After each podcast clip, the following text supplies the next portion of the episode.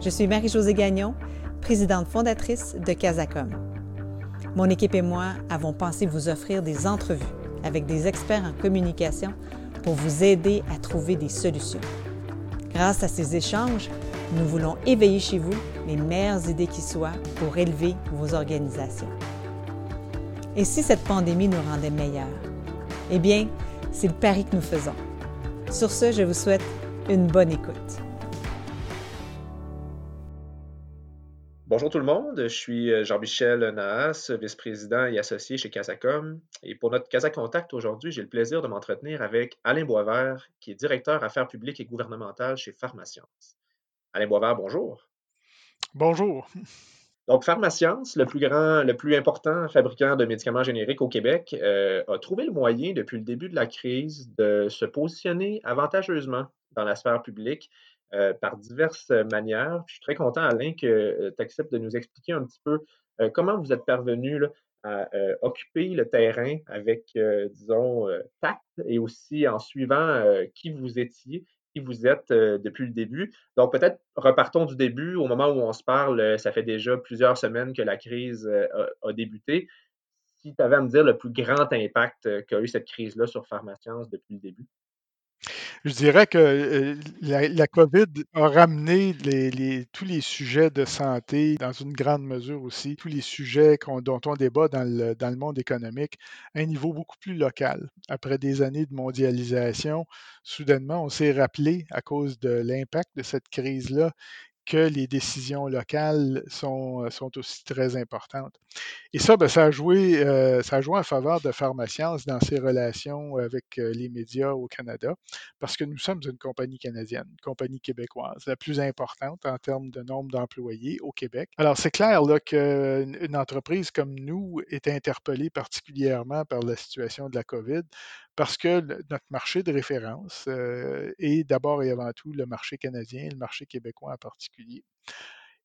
déjà, Pharmascience était, était engagé sur ce terrain-là avec euh, notre campagne de publicité de, l'an dernier qui encourageait l'achat local l'achat local de médicaments ou encore l'approvisionnement local de médicaments, c'est pas un sujet pour lequel les médias se bousculent au portillon habituellement. C'est assez niché. Quel changement tu as vu avec la crise d'un point de vue euh, d'attention médiatique sur euh, ce que Pharmascience pouvait amener comme solution dans cette crise-là?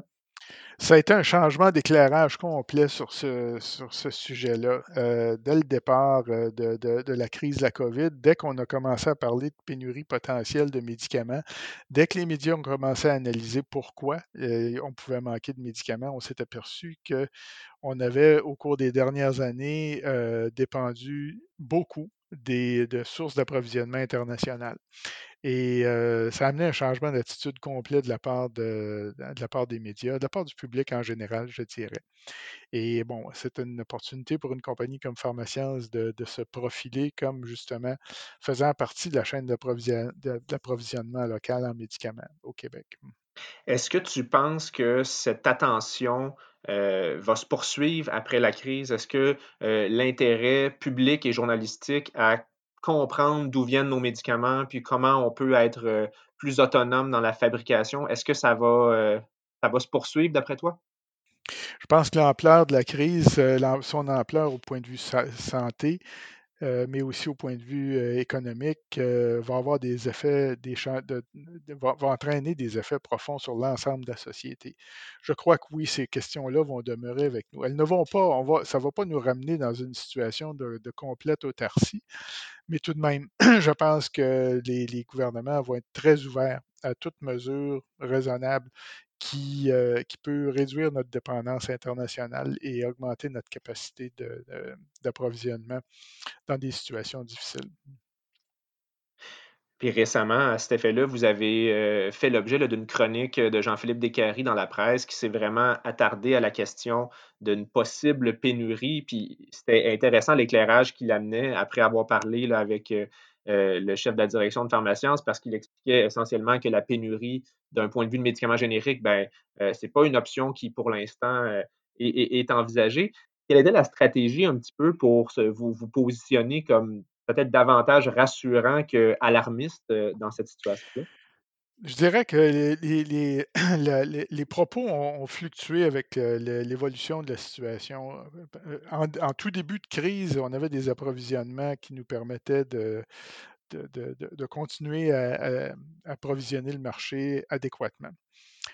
Par la suite, on a commencé à avoir des impacts euh, sur la chaîne d'approvisionnement, en particulier en matières premières actives, ce qu'on appelle les, ingrédients pharmaceutiques actifs, qui proviennent beaucoup de l'étranger. Beaucoup d'entre eux proviennent de Chine ou de l'Inde, où il y avait effectivement des, problèmes reliés à la COVID euh, qui se sont manifestés.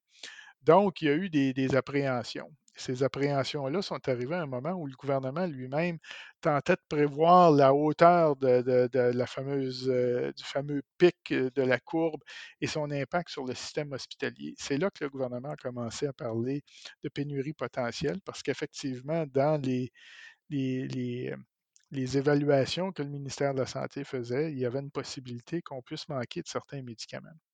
Alors, il y a eu une période de, je dirais, d'anxiété médiatique autour de ça. Et finalement, on était en mesure de, passer à travers cette, cette période-là en mars et au début d'avril, jusqu'à la mi-avril, je dirais, et d'en ressortir sans qu'il y ait eu de, de, rupture d'inventaire majeure qui, puisse affecter le bon fonctionnement du système hospitalier.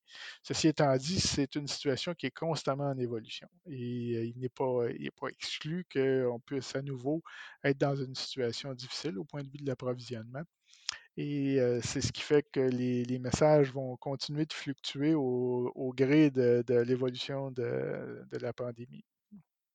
Oui, c'est certain que ça bouge beaucoup. Je pense que vous avez été en mesure de rassurer euh, la population via certaines communications publiques comme celle euh, dans la presse.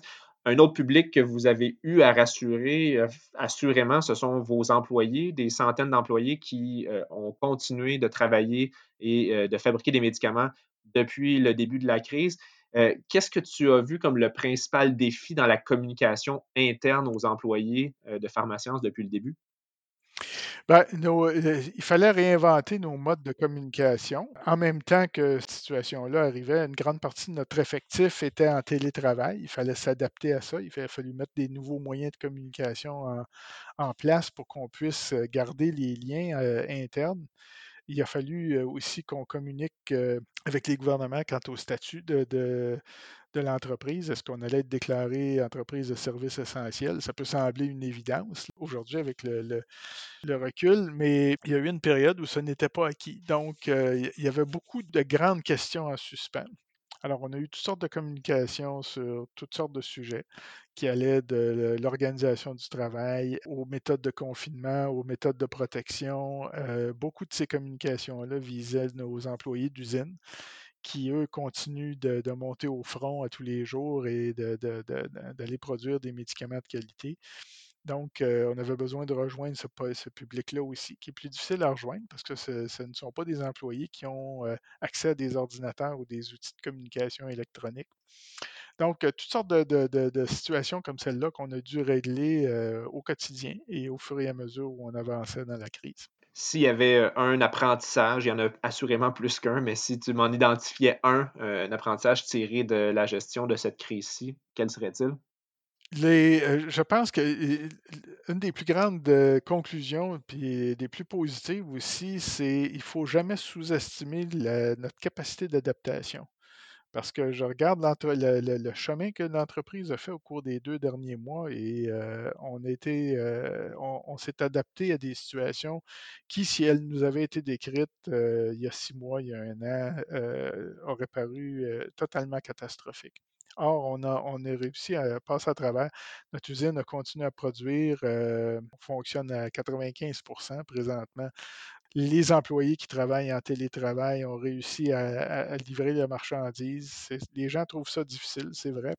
En particulier, euh, dans, certains cas, quand les familles sont à la maison, ben, il faut, faire du télétravail dans un contexte où les enfants ne sont pas à l'école et euh, où il n'y a pas de service de garderie. donc, ça, a demandé beaucoup à nos employés. Mais on a réussi à s'adapter à cette situation-là et à passer à travers et à continuer à livrer notre mission. qui est de produire des médicaments de qualité pour les, besoins des Canadiens et des Canadiennes. Et ça, je pense que c'est un grand objet de, fierté. Grande leçon. il ne faut pas sous-estimer notre capacité d'adaptation quand, quand les circonstances l'exigent. C'est un excellent mot de la fin. on vous souhaite, Alain Boisvert, chez Pharmacience, tout le meilleur pour la suite, une sortie de crise qui soit, disons, le moins déstabilisante possible, puis que du bon pour l'avenir. Merci beaucoup. Merci. Merci de nous avoir écoutés.